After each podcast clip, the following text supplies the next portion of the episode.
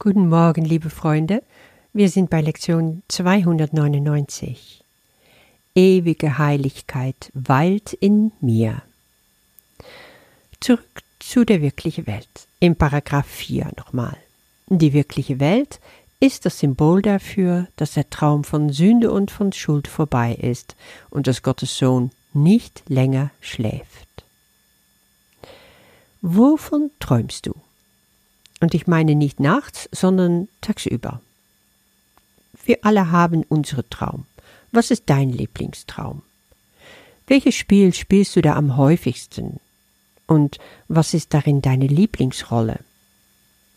Schau, ich mache das ein bisschen anschaulicher. Bei mir ist es zum Beispiel so, mein Lieblingstraum war sehr lange, ähm, meine Leistungen oder ich werde nicht gewürdigt. Ich werde nicht gesehen.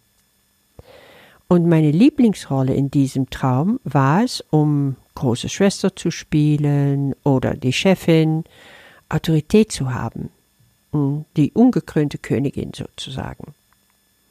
Dabei war es einfach der Gipfel für mich, dass dies an sich nie das Endzweck ist. Ähm, Erfolg ist bei mir immer davon gerannt. Die Menschen haben mich abgelehnt, wenn es darauf ankam. Ich blieb dann also die unerkannte Heldin der Geschichte. Das war mein Traum. Klasse, oder? Schuldgefühle vorprogrammiert. War ich auch brav und verantwortungsvoll? Habe ich es angenommen? Hm, ja, ich habe diesen Traum bis ins Endlose gespielt.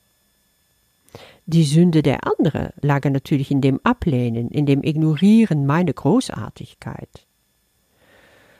Also irgendwann hat's einfach keinen Spaß mehr gemacht. Wirklich, das garantiere ich.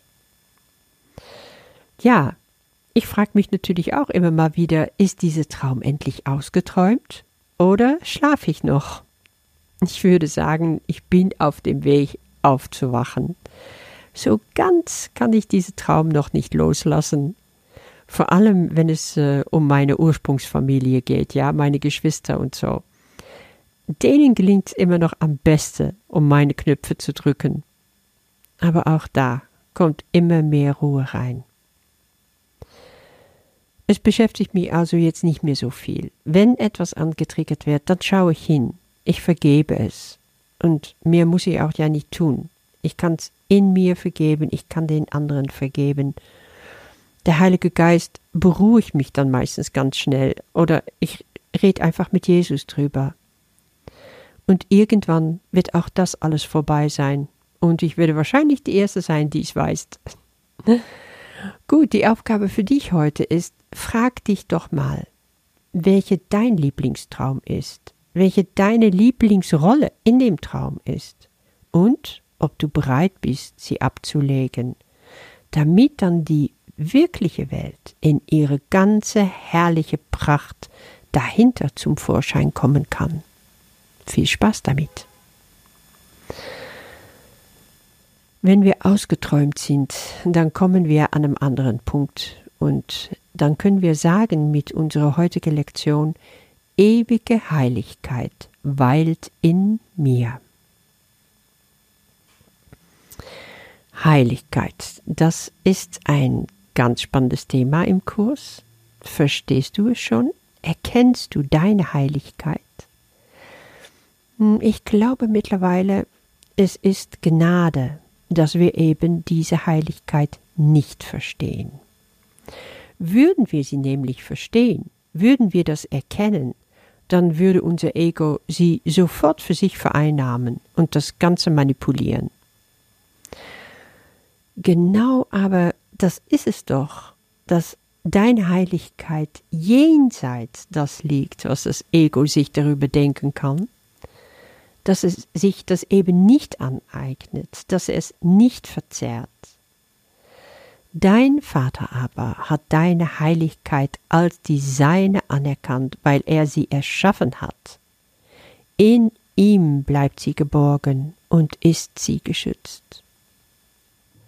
Solange du dein Wille mit Gottes Wille vereinst, ist diese Heiligkeit für dich zugänglich und dann erstrahlt sie auch wirklich in dir. In diese gemeinsame Wille mit Gott, da siehst du, wie heilig bist du, genau so wie er.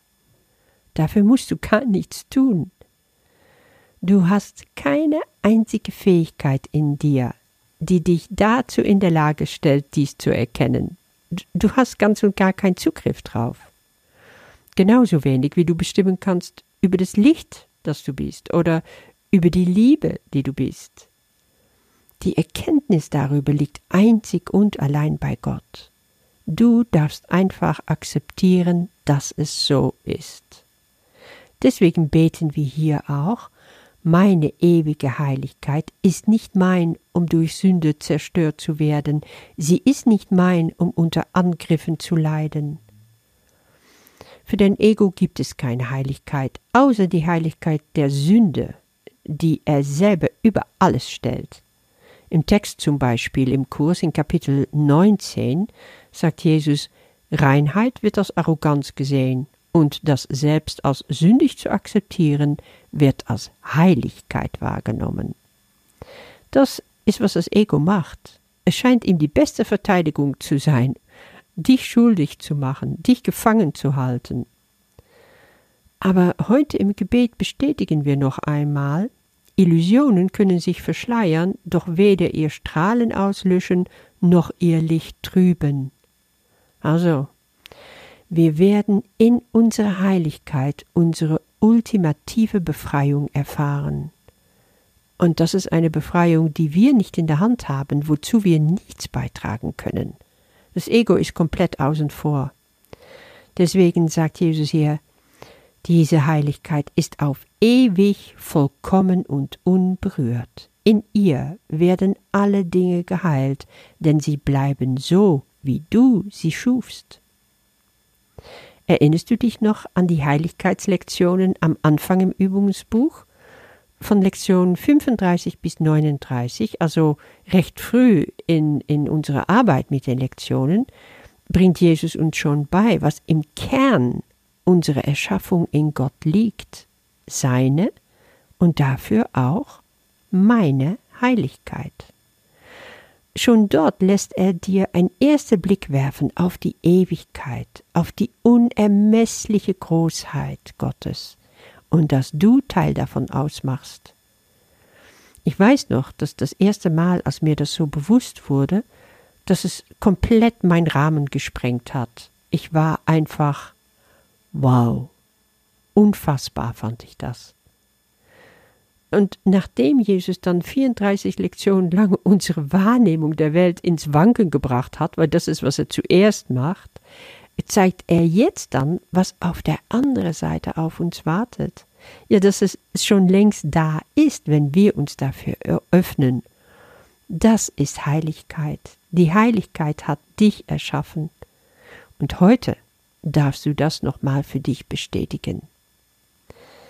Hab einen wunderbaren Tag damit, du heiliger Bruder, du heilige Schwester Gottes. Bis morgen. Ewige Heiligkeit weilt in mir. Meine Heiligkeit liegt weit jenseits meiner eigenen Fähigkeit, sie zu verstehen oder zu erkennen. Doch erkennt Gott, mein Vater, der sie schuf, meine Heiligkeit als die seine an. Gemeinsam versteht unser Wille sie, und gemeinsam erkennt unser Wille, dass es so ist. Vater, meine Heiligkeit ist nicht von mir. Sie ist nicht mein, um durch Sünde zerstört zu werden. Sie ist nicht mein, um unter Angriffen zu leiden. Illusionen können sie verschleiern, doch weder ihr Strahlen auslöschen noch ihr Licht trüben. Sie ist auf ewig vollkommen und unberührt. In ihr werden alle Dinge geheilt, denn sie bleiben so, wie du sie schufst, und ich kann meine Heiligkeit erkennen, denn die Heiligkeit selbst hat mich erschaffen, und ich kann meine Quelle erkennen, weil es dein Wille ist, dass du erkannt wirst. Amen.